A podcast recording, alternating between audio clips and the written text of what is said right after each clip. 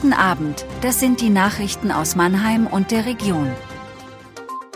Stadtfest in Mannheim an Pfingsten. Entwarnung nach Amok-Alarm in Landau. Ein Schwan steht verletztem Artgenossen bei. Am Pfingstwochenende verwandeln sich die Mannheimer Planken ab Freitag wieder in eine Partymeile. Beim Stadtfest lockt zwischen Paradeplatz und Wasserturm ein vielfältiges Programm auf mehreren Bühnen. Bis Sonntagabend haben auch der Kunsthandwerkermarkt und das Kinderfest geöffnet.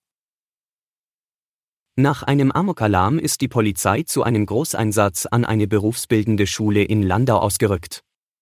Das Schulgebäude wurde durchsucht, es fanden sich aber keine Hinweise auf eine Gefahr. Zwischenzeitlich hatten sich alle Menschen im Gebäude in ihren Räumen eingeschlossen.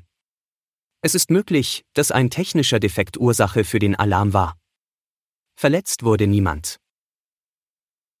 Ein Schwan hat einem verletzten Artgenossen in Mannheim Beistand geleistet, nachdem dieser in eine Hochspannungsleitung an der Friedrich-Ebert-Brücke geflogen war. Das verletzte Tier konnte nicht weiterfliegen. Auch die Polizei konnte dem Schwan nicht helfen.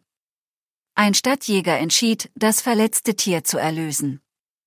Der gesunde Schwan wurde sicher zurück ans Mannheimer Neckarufer gebracht. Das war Mannheim Kompakt. Jeden Montag bis Freitag ab 17.30 Uhr auf allen gängigen Podcast-Plattformen.